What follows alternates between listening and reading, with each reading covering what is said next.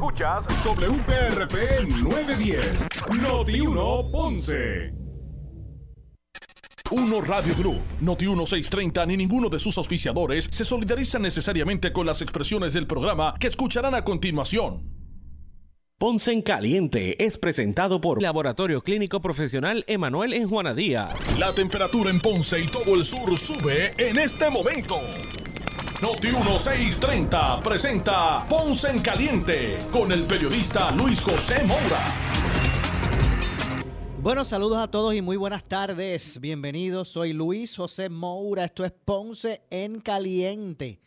Usted me escucha por aquí por eh, Noti 1, de lunes a viernes, por el 910 de Noti 1, de lunes a viernes, eh, de 6 eh, a 7 de la tarde. Así que gracias a todos por estar con nosotros en esta edición de hoy jueves jueves 31 de eh, marzo del año 2022. Así que gracias a todos por su sintonía, también los que nos escuchan eh, a través de la banda FM del 95.5. Así que gracias a todos por su audiencia.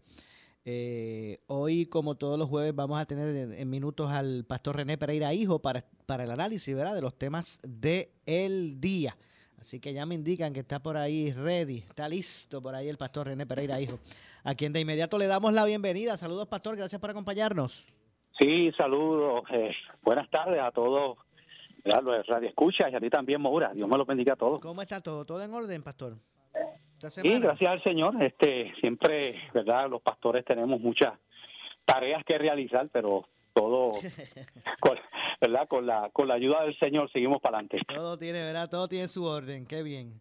Gracias como siempre, Pastor, por acompañarnos los jueves para el análisis de los temas. No sé si comenzar, ¿usted tiene alguna opinión de todo este revolú en el, en el vecino pueblo suyo de, de Salina con, con la Valla Jobo? Pues mira, este, ¿qué podemos decir? Ah, esto demuestra cómo en este país, como que no sé, o sabe, eh, cómo se permitió que estas personas pudieran establecer ahí, ¿no? Esa, eh, eh, ese tipo de, de, desarrollo, ¿no? invadir básicamente unos terrenos que son protegidos precisamente no por el valor ecológico que los mismos tienen. Entonces, cómo se había dado, ¿verdad? Porque eh, sale, sale a la luz que se había dado ya notificación acerca de, eso que se estaba haciendo en violación a la ley. Y aún así, pues, aparentemente se hicieron de la vista larga.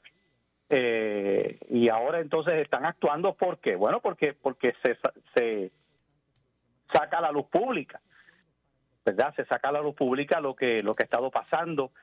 Eh, se, ¿verdad? Una persona parece que tomó unos, unos videos desde con,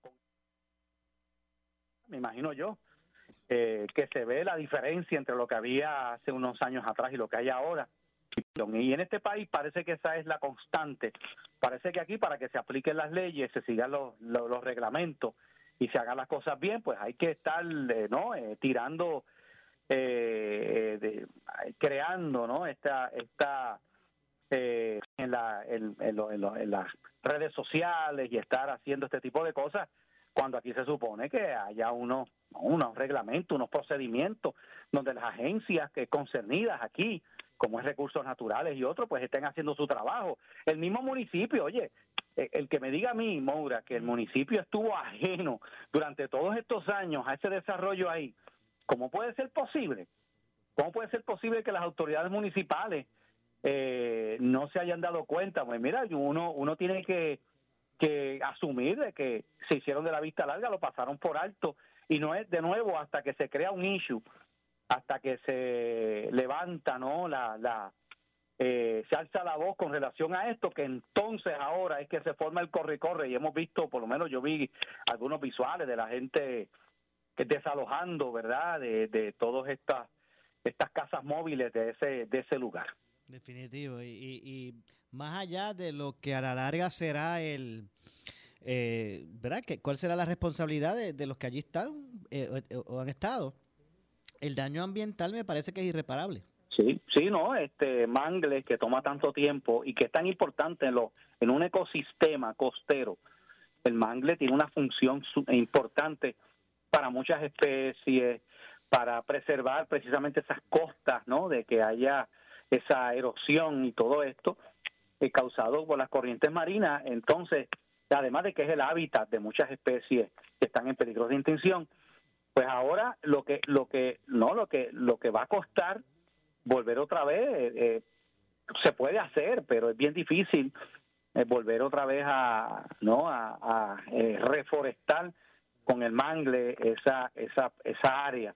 Nunca debió haber pasado, no debe haber pasado eh, y, curiosamente, mientras aquí se, hubo protestas y hubo eh, manifestaciones por lugares donde incluso se, había, se, la, se habían ya desarrollado con unos permisos, pues aquí hay otras partes donde la gente, y, y eso nos muestra, Moura, la, la desorganización y la indisciplina que, tenemos como país en muchos aspectos, como aquí cualquier persona viene y dice, no, esto ahora es mío, pongo cuatro estacas, pongo, una estructura y ahora yo veo ahora yo vivo aquí. No, eso no se supone que ocurra, pero desafortunadamente así se han levantado comunidades enteras en Puerto Rico en terrenos que no eran terrenos de las personas que invadieron, porque no, porque pues yo voy, ahora estoy aquí, yo voy a vivir, como no me dieron casa o como yo tengo esta situación, y yo he estado esperando que vivienda me resuelva, me resolvieron, pues yo ahora, a ver, no, y, y, lo, y, y, hablando, abundando un poquito más sobre eso, hay, perso hay personas, Maura, que vienen, invaden, pero no porque ellos van a vivir ahí, sino porque después, como, como saben que le van a poner luz, como sabe que el municipio para hacer política le va a poner eh, alcantarillado y lo, y lo va a pavimentar, pues entonces hay gente que dice, pues yo invado y después vendo esa propiedad y le saco dinero y eso es lo que ha hecho mucha gente. Mucha gente ha hecho eso, sí.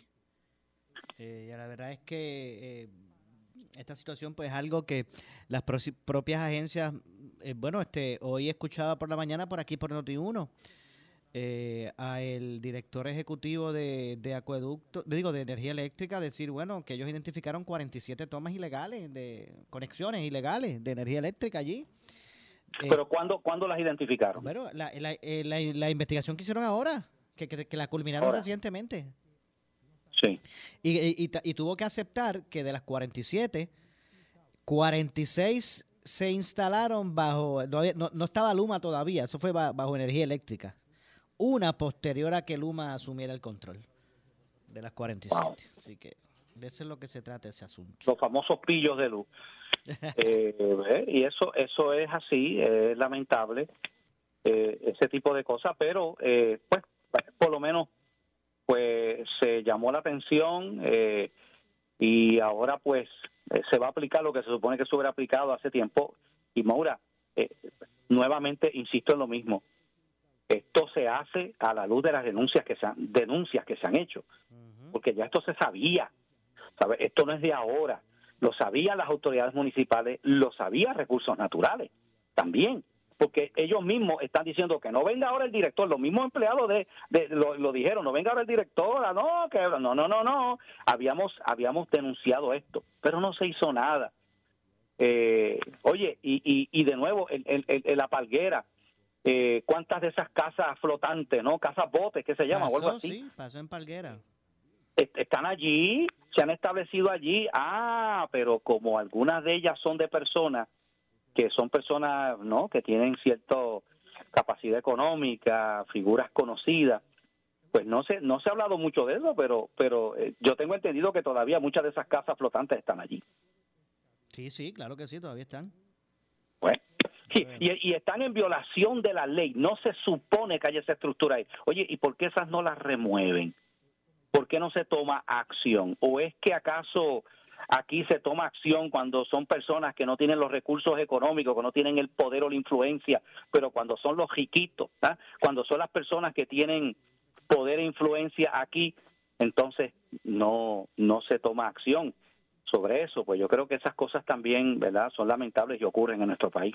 Definitivamente. Eh, alcalde de Mayagüez suspendido sumariamente. Le quitaron la llave del carro, el celular, la computadora y no le permiten acceso al, municipio. Efectivamente, el, panel eh, ¿verdad? De, de, del fiscal especial independiente. El fiscal especial independiente, pues ha tomado esa determinación eh, ante, ¿verdad? Entiendo yo que tienen evidencia para eso, porque sabíamos de que había un caso que se estaba investigando. Eh, ¿Qué te puedo decir? Yo creo, ¿verdad? Lo que yo he dicho anteriormente, eh, a las personas les asiste una presunción de inocencia. Eh, entiendo yo que aquí va a haber un proceso donde tienen que ser probadas todas estas cosas. Mientras tanto, mientras tanto ha sido suspendido el alcalde. Eh, pero como he dicho también en otras ocasiones, con otros casos, eh, si en efecto eh, cometió las violaciones que se le imputan al, al, alcalde, pues que le caiga el peso de la ley Moura. aquí eh, sigue ocurriendo lo mismo, es un patrón, lamentablemente. Eh, uno se pregunta por qué ocurren estas cosas, de, de dónde es que viene todo esto. Pues mira, yo tengo que apuntar a que pues las personas que ocupan posiciones de poder a veces llegan a pensar o llegan a creerse de que son dueños y señores, ¿no? De, de recursos eh, que son públicos, eh, a veces llegan a pensarse que, que esa autoridad que han recibido del pueblo, que, le, que deposita en ellos la confianza, eh, les permite hacer muchas cosas que, que realmente no, no deben hacer. hemos visto otros casos, ¿verdad? como es el caso este de el, el exalcalde de, de de Guaynabo, ¿no? Héctor, eh, eh, Ángel Pérez. Sí, sí, y también el, el del otro municipio, ¿no? Este, el, Cano, este. el este, sí, el municipio, ay Dios mío, se olvida el nombre de ese municipio. Eh, Cataño. Es de Cataño, perdón, sí. El, el, ¿verdad? Eh, donde incluso hasta en video salió cómo esta persona aceptó una, una regalía, aceptó, ¿no? Una, un, eh, algo económico y uno dice, caramba, ¿cómo, verdad se atreven? Pues muchas veces estas personas piensan que no lo van a coger, que esto va a pasar desapercibido, pero detrás de todo esto, Mauro, está la avaricia, el, las personas pues no contentarse con lo que tienen, querer tener más, eh, les lleva ¿no? a, aceptar eso, eh, pensando de que nadie se va a enterar, nadie lo va a saber, pero es bien lamentable que estas cosas ocurran eh, y lamentablemente esto del problema de la corrupción sigue siguen saliendo casos por ahí de, de figuras eh, jefes de agencia legisladores alcaldes y, eso eh, demuestra ¿no? que tenemos un serio problema en Puerto Rico que obviamente no son todos no podemos decir que son todos los políticos, ¿verdad? No podemos decir que son todos los funcionarios públicos porque ciertamente no lo es, pero pero son muchos los casos eh, y ante eso, pues el, el, país sigue viendo estas cosas y se sigue perdiendo la confianza en, en, ¿verdad? en estos servidores públicos. Definitivamente, la verdad que esta situación del alcalde de Mayagüez, pues, eh, fue bastante chocante para mucha gente, ¿verdad? Un, alcalde prominente de tantos años, de hecho, todavía no es que pese sobre él ninguna acusación, ¿verdad? No está, a esa etapa no se ha llegado todavía, pero el hecho de que se tomara esa determinación, pues muestra como que uno unas banderas, ¿verdad? De, de lo que pudiese eventualmente... Hay, hay unos señalamientos, hay unos señalamientos que son muy serios y de nuevo por eso dije que la persona tiene una presunción de inocencia, o sea, tienen que probar eso, ¿verdad? Que se, que se cometieron esos delitos y entonces pues ya será otra cosa, ¿no? Pero también el alcalde de Trujillo Alto, aquí que he conocido personalmente, ¿verdad? Y que una vez tuve hasta en una reunión discutiendo unos asuntos, eh, ¿verdad? Con otros líderes religiosos en, en su municipio, eh, tiene también uno, ¿no? Ha sido ya informado de que eh, está como parte de una investigación del gobierno federal. Así que, ¿verdad? Este, lamentable. Y, y, eso te indica, fíjate, ¿verdad? En, una ocasión, un recuerdo, un fiscal federal dijo que la corrupción en Puerto Rico tenía nombre y apellido, ¿te acuerdas? y, era Partido Nuevo Progresista, ¿verdad? Eso fue para allá, para lo de ese de Víctor Fajardo. Oye, pero ahora la corrupción en Puerto Rico no tiene, no, sabe, no, no es de un partido, no está lamentablemente por, por todas partes. Lo vemos en todo, en, los distintos partidos políticos. De verdad que sí. ¿Cómo, ¿Cómo erradicamos ese mal social? Desde la familia, me imagino. Bueno, es, es, un mal que demuestra ¿no? que hay una pérdida de valores, de principios, tiene que ver con un deterioro que no es de ahora, ese deterioro eh, en la fibra moral de nuestro país eh, viene arrastrándose desde hace mucho tiempo, Maura. Eh, se han perdido muchas cosas, la enseñanza en, la familia, los principios. es algo que, ¿verdad? Que venimos reseñando hace tiempo. y bueno, y, y, también está el, el que porque también hay personas que vienen de buena familia. ¿Saben? No pensemos que la persona corrupta, la persona que no que hace este tipo de cosas es porque los padres fueron irresponsables. No, no, es que eh, desafortunadamente eh, el, el, ¿verdad? El, ser humano también se corrompe. El ser humano, eh, como, ser imperfecto que es, puede, puede ser arrastrado a, a, cosas eh, y pues comete unos errores, eh, unas decisiones incorrectas, pero también está lo otro, ¿verdad? Que mencionamos, de que estamos viendo como, como parte de todo este ambiente donde donde el, el, el uno tomar lo que no es suyo, el eh, oye que no es solamente Maura, eh, vamos a ser claros, esto no es solamente de los partidos, de los políticos, esto está por todas partes. Mira cuánta gente se aprovechó de la situación esta del PUA. Personas de, que no son políticos y que pero son personas del pueblo común y que, y que incurrieron en ese tipo de, cosas.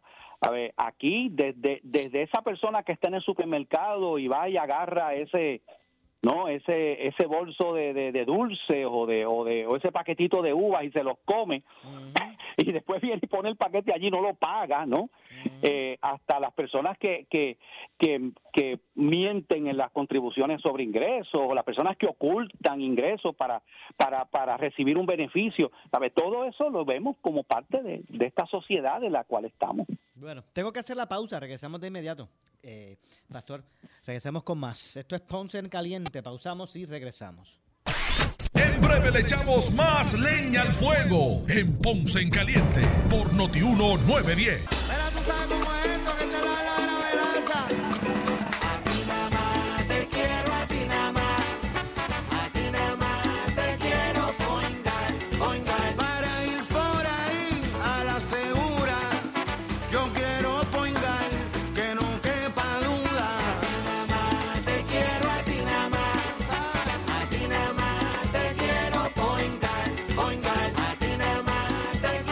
Vaquero Point Guard. Todo líder de campo de la salud de Puerto Rico, así como las principales voces de esas compañías y de los medios de comunicación, deben darse cita el primero de abril en el Puerto Rico Health Insurance Conference 2022 de la Cámara de Comercio de Puerto Rico para conocer de primera mano dónde nos encontramos, cuáles son los adelantos, las luchas que se están dando y qué debemos modificar para acelerar la revolución en la industria de la salud que todos buscamos. 1 de abril, desde las 8 de la mañana en el Caribe Hilton. Inscríbete hoy. Llama al 787 721 6060 a toda la comunidad de Ponce, sus pueblos limítrofes y sur de Puerto Rico. El CDT y Sala de Emergencia Primary Medical Center anuncia que tenemos disponibles las pruebas de COVID-19 los 7 días de la semana de lunes a domingo de 7 y media M a 7 y media PM. Para mayor información puede llamar al 492-3199 o 492-3197. Nos encontramos en la calle Méndez Vigo número 24 Ponce, sin largas esperas y resultados rápidos. Somos los mejores en servicios de salud para nuestra comunidad. 492-3199 y 492-3197.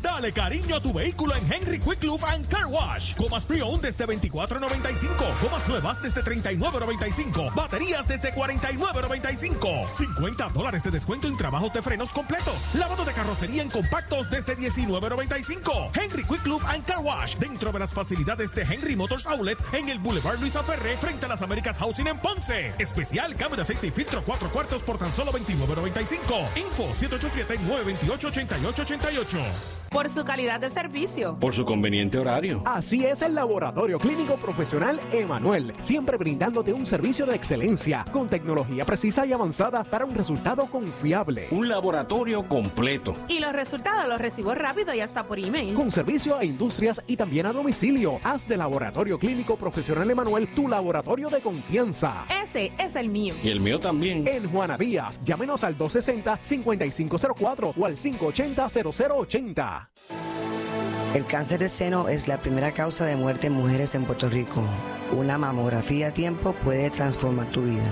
Únete a B. Suárez y compañía y sus marcas líderes en la campaña Juntos Transformamos Vidas a beneficio de Susan G. Komen de Puerto Rico. Visita tu establecimiento de Ralph's, supermercados y mayoristas favorito y compra los productos participantes para aportar a la causa. Para más detalles, visita juntosporelrosa.com.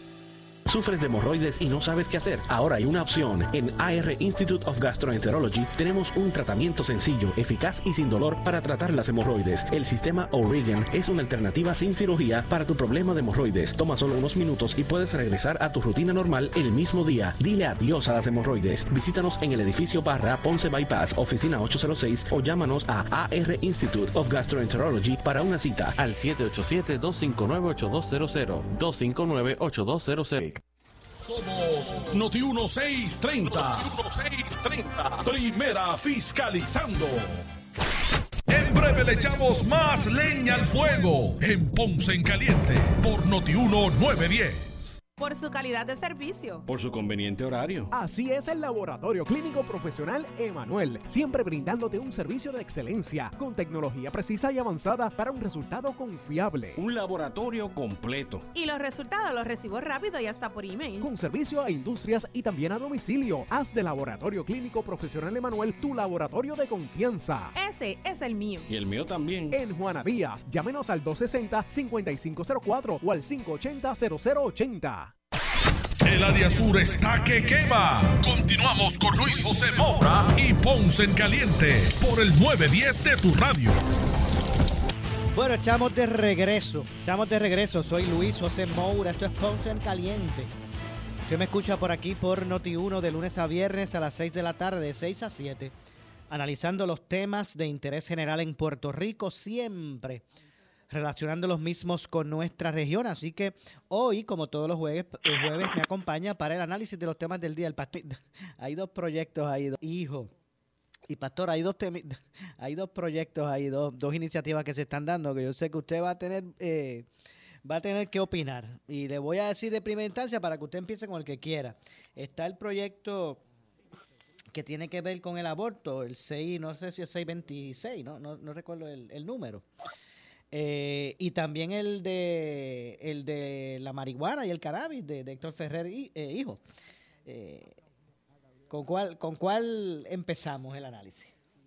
Bueno, vamos a empezar con el proyecto de la senadora Joan Rodríguez Bebe, que tiene como coautor, incluye uno de los uno de los coautores y que está apoyando el proyecto es el presidente del Senado, José Luis Dalmau. y, y tiene, tiene apoyo de varios senadores del Partido Popular igual que senadores del Partido No Progresista. Así que este proyecto lo que busca es eh, ponerle límites al aborto, lo cual sabemos que se ha intentado anteriormente. La senadora Neida Venegas Brown intentó aquel proyecto 950, que fue también bien polémico, eh, y que verdad no, no logró ser aprobado. Este proyecto, a diferencia de aquel, verdad, pues es, eh, tiene otras, otros puntos importantes eh, porque prohibiría el aborto después de que se entiende, ¿verdad? Por la ciencia de que los bebés pueden sobrevivir fuera del vientre de mamá, que eso es después de las 22 semanas. Eso es lo que se conoce como la etapa de viabilidad. Ese bebé, aunque prematuro, puede sobrevivir. Eh, esta, mira, estas leyes para restringir el aborto ya existen en más de la mitad de los estados de los Estados Unidos. ¿Ok? Algunos son eh, todavía más restrictivos. Por ejemplo, la ley de Texas, que ya fue aprobada, prohíbe el aborto después que hay latidos del corazón. Y la ley de Georgia eh, y también la ley aprobada en la Florida es a las 15 semanas. Este sería las 22 semanas de gestación. ¿Por qué? Porque la senadora está tomando como base lo que establece eh, la decisión de la Corte Suprema de 1995 de Planet Parenthood versus Casey, donde se permite ese tipo de cosas. Así que no la pueden acusar de que no es constitucional o que verdad está violando eh, la, la, Corte Suprema porque porque hubo una decisión verdad que permite eso. Por eso es que esos estados tienen ese tipo de legislación.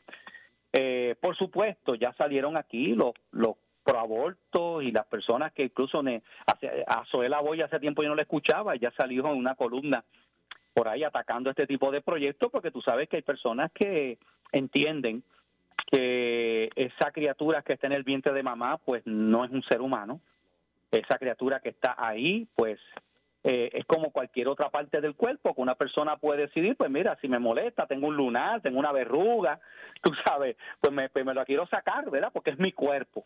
Lo que pasa es que eso no es verdad.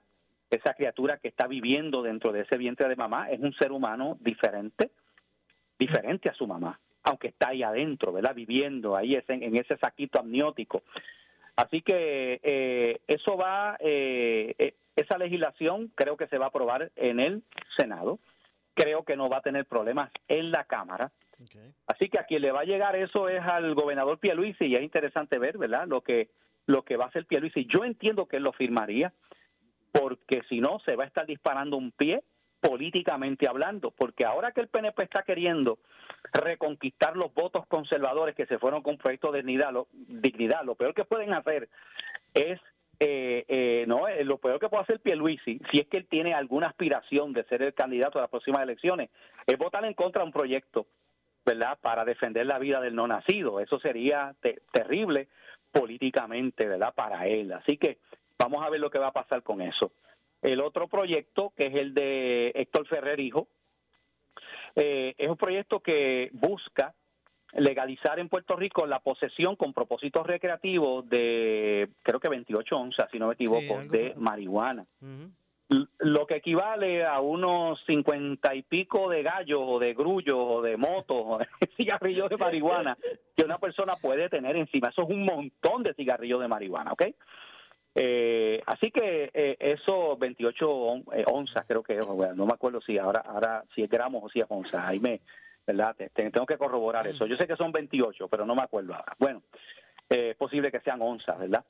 El asunto es que pues ya tuvimos aquí el asunto de la, por eso vinieron con la marihuana medicinal, Aquí se prometió que la marihuana medicinal iba a traer económicamente un boom en Puerto Rico y que van a entrar millones de pesos. Ahora resulta que la industria está diciendo que, no está teniendo la ganancia, que aquí se pidieron demasiadas licencias, que la competencia es bien grande, que hay eh, dispensarios de cannabis por todos lados, lo cual es cierto, que están por todas partes.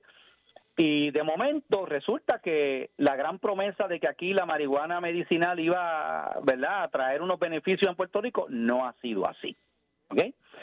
Eh, y ahora vienen con este otro asunto de la marihuana recreativa, que dicho sea de paso, ya ha probado tener serios problemas en Colorado y en lugares donde se ha implementado. El costo social que eso implica, los problemas que está trayendo, donde eventualmente llega a los menores de edad. O sea, el que piense aquí que las restricciones que se le están poniendo en este proyecto van a impedir que esa marihuana recreativa llegue a manos de los menores, también equivocado bien equivocado porque ya se ha comprobado que eh, llegan, ¿verdad? Porque un, adulto puede comprarlo y puede vendérselo a menores. O sea, eh, eh, eso es bien sencillo, ¿verdad? y aquí ya sabemos que no hay la capacidad de la fuerza policíaca para estar velando que, esa, que eso no ocurra. O sea, vamos a ver venta de marihuana en montones de sitios a menores de edad, en escuelas y en todas partes. Así que ahora, ese proyecto tiene probabilidades de, de ser aprobado pues mira, yo lo dudo. Y no solamente lo lo dudo yo, eh, ya he escuchado varias entrevistas que le han hecho, porque es un proyecto que está en la Cámara, varios representantes, y, y hay muchos representantes, ¿verdad? Especialmente del Partido Popular, que son del partido de Héctor Ferrer Hijo, que han dicho que no están, que tienen serias preocupaciones con ese proyecto. Yo no creo que tiene los votos en la Cámara y menos tiene los votos en el Senado.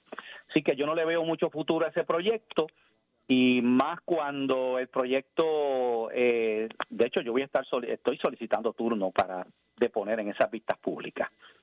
Eh, así así que ya me ya me escucharán por allí porque tengo mis preocupaciones y verdad voy a presentar mi ponencia.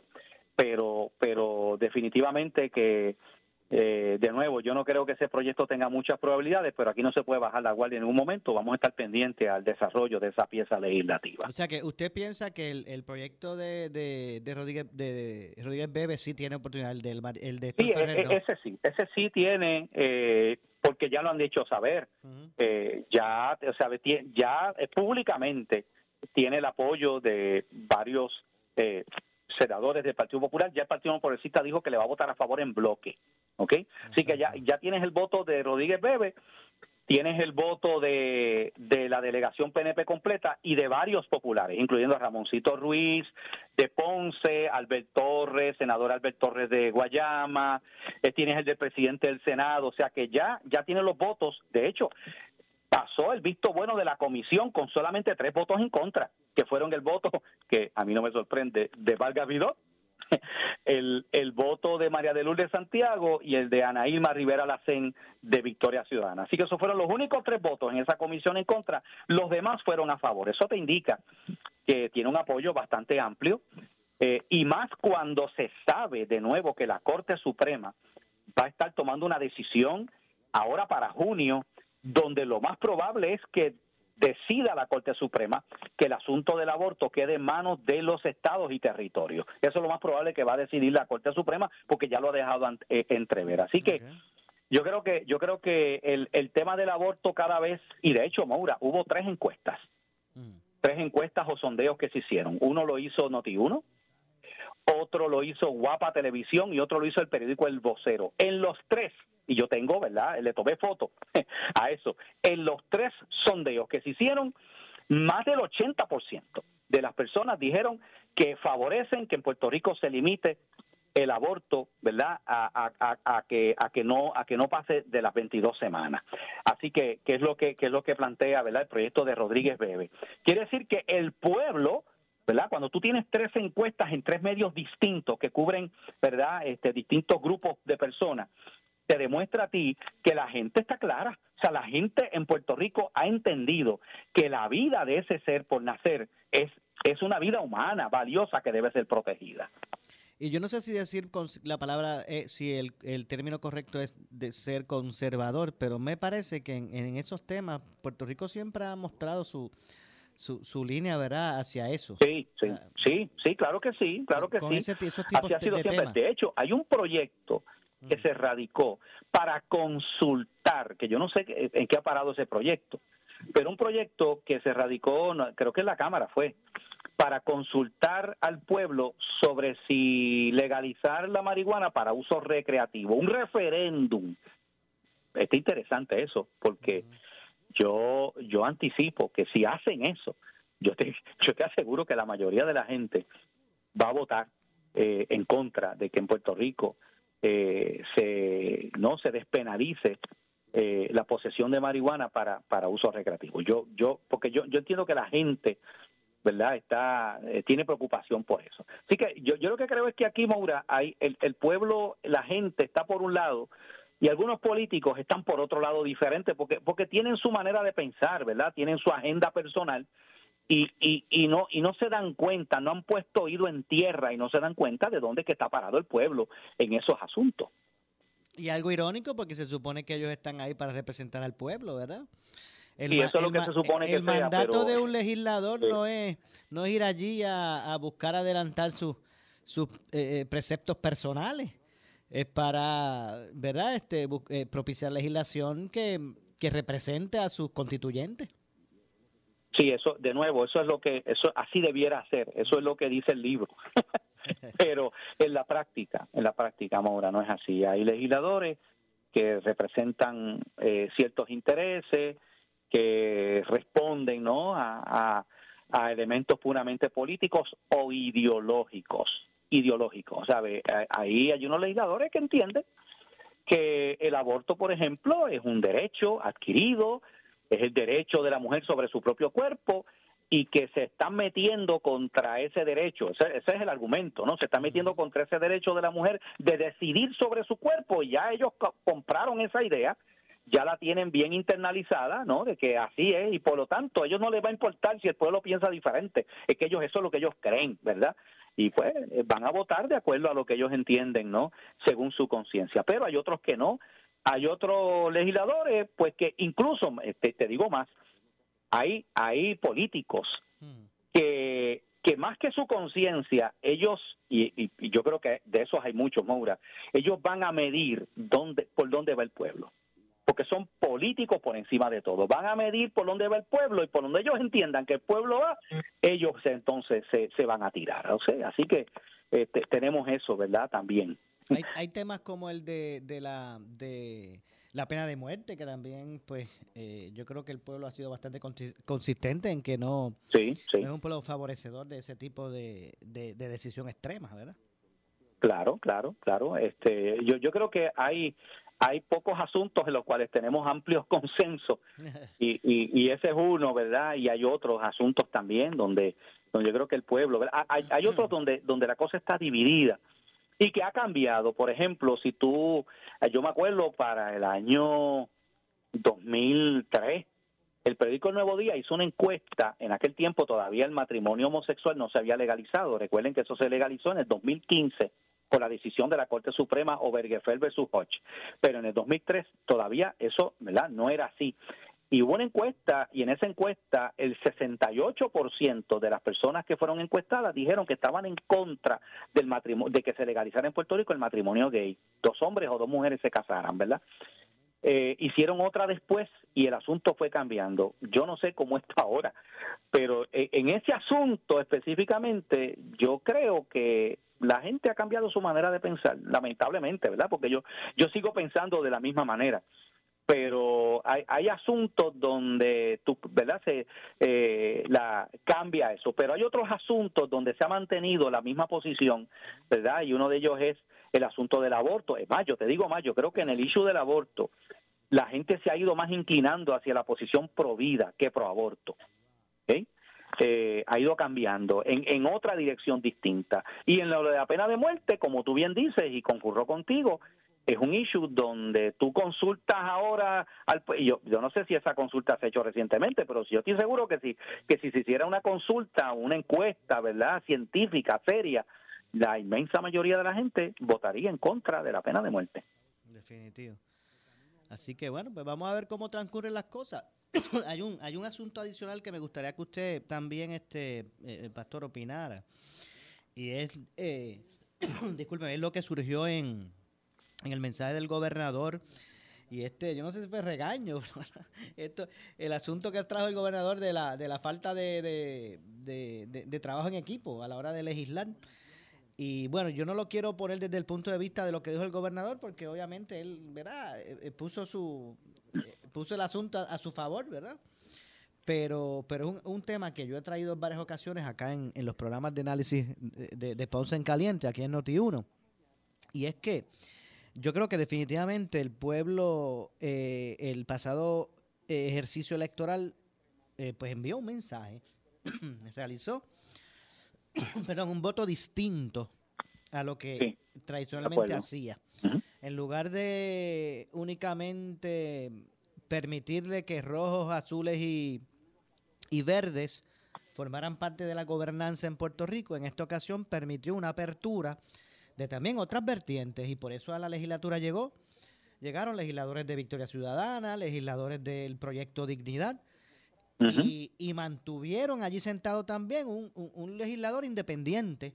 Exacto, eh, y, y mostraron, ¿verdad? Ese, esa, esa determinación de que eh, al menos eh, en la gobernanza nuestra pues tenga también otros elementos, otros, otros, otros protagonistas. Eh, pero mi pregunta es la siguiente, ¿realmente esos legisladores electos, esos funcionarios electos, habrán leído o habrán entendido el mensaje del pueblo? Porque parece que cada quien allí está atrincherado en su lado y aunque se han puesto de acuerdo, no podemos ser ingratos, o sea, en, en, al menos tres asuntos, pero pero no, no luce, ¿verdad? Esta legislatura como que haya entendido lo que el pueblo quiso. Bueno, lo, lo, que pasa es que yo entiendo, Maura, que la legislatura, como quedó configurada, es un reflejo de lo dividida que está ¿verdad? La, sociedad puertorriqueña y de la lucha que se está dando. O sea, en Puerto Rico estamos experimentando, y el que no se ha dado cuenta, ¿verdad? Creo que está un poquito tarde. Puerto Rico está experimentando en este momento un cambio de lo que era la configuración y lo que ha, y lo que ha sido por décadas la configuración política de, ¿verdad? de dos partidos mayoritarios y un tercer partido que era el PIB, que muchas veces hasta ni inscrito quedó, aunque ahora, ahora sí obtuvo buena cantidad de votos. Eh, estamos viendo eso, estamos viendo el desgaste de los partidos mayoritarios del PPD y del PNP, un desgaste que ellos mismos lo reconocen. Así que eso es lo que estamos viendo en este momento. Ahora mismo tenemos en Puerto Rico un partido emergente que están recogiendo unas inquietudes, Victoria Ciudadana recoge unas inquietudes de un sector y, y la gran sorpresa que mucha gente vaticinaba que no iba ni, ni, ni para primera base y resulta que, que, que sorprendió eh, con un amplio apoyo ¿no? a las candidaturas de gobernación y comisaría residente, doctor César Vázquez y la licenciada Adanora Enríquez, y también el colocar dos legisladores. Y se prevé que, que, que eso eh, aumente aumente, porque yo no creo que el PNP va a lograr recapturar el voto eh, conservador que se movió. Yo creo que eso, eso lo perdió definitivamente. Y no lo digo yo solamente, escuché a un, a un eh, político del Partido Progresista decirlo así.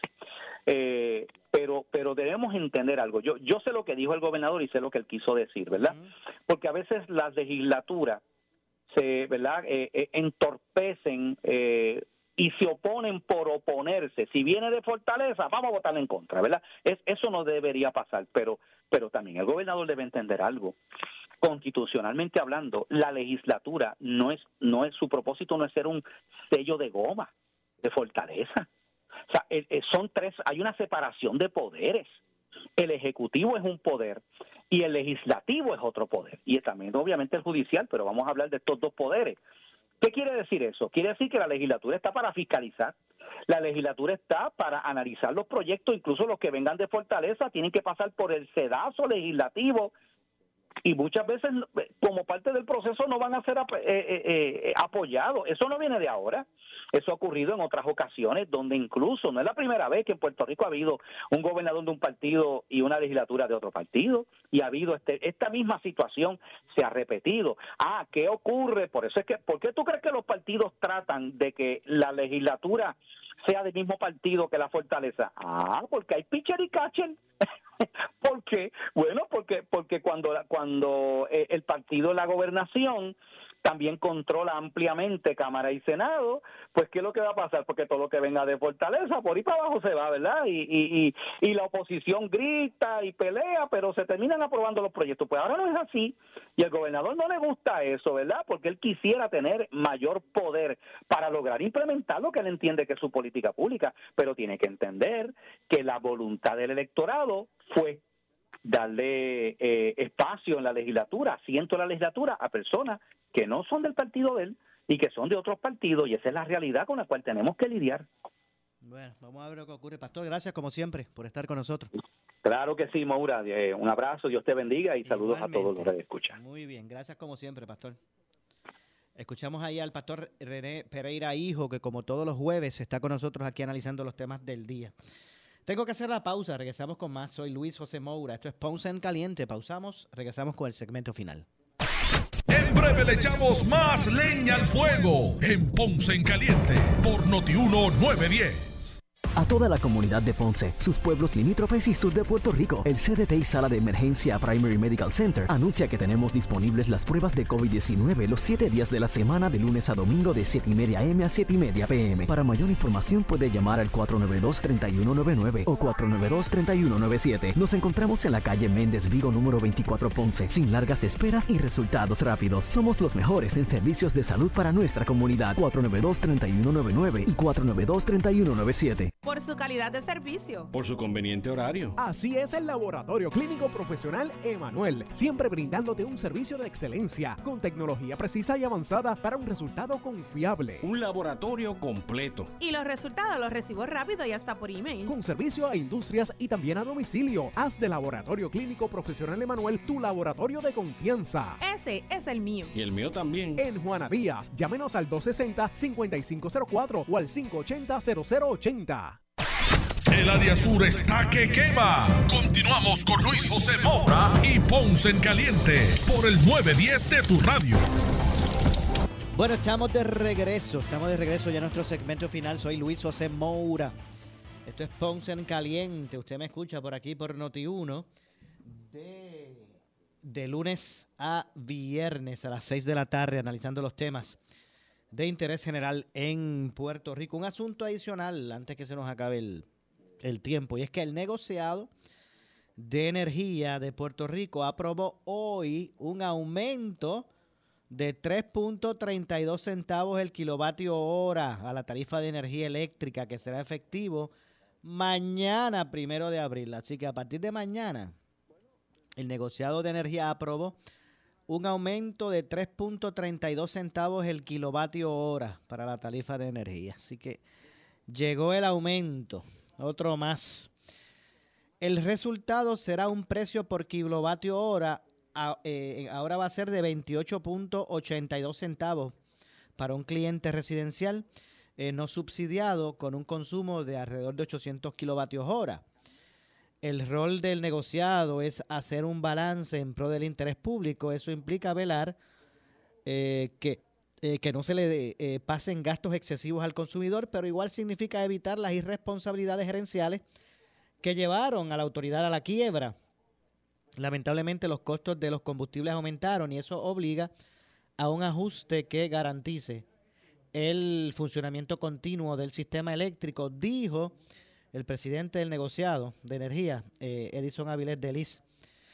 Eh, mencionó, perdón, mencionó que el elemento que más eh, incidió sobre este ajuste fue el aumento en el precio de los derivados del petróleo en los eh, mercados globales.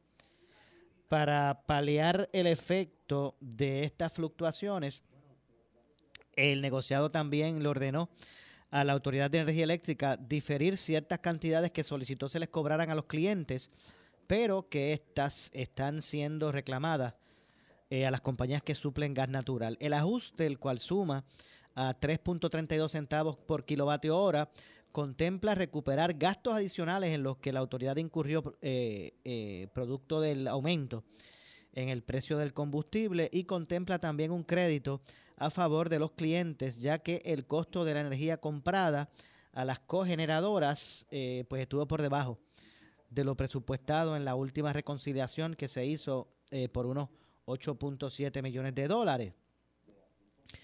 Eh, además, el ajuste contempla diferir 30.2 millones eh, que, la autoridad por, eh, que la autoridad por medio de Luma solicitó se les cobrara a los clientes que corresponden a la compra de derivados del petróleo para sustituir gas natural que debió ser suplido.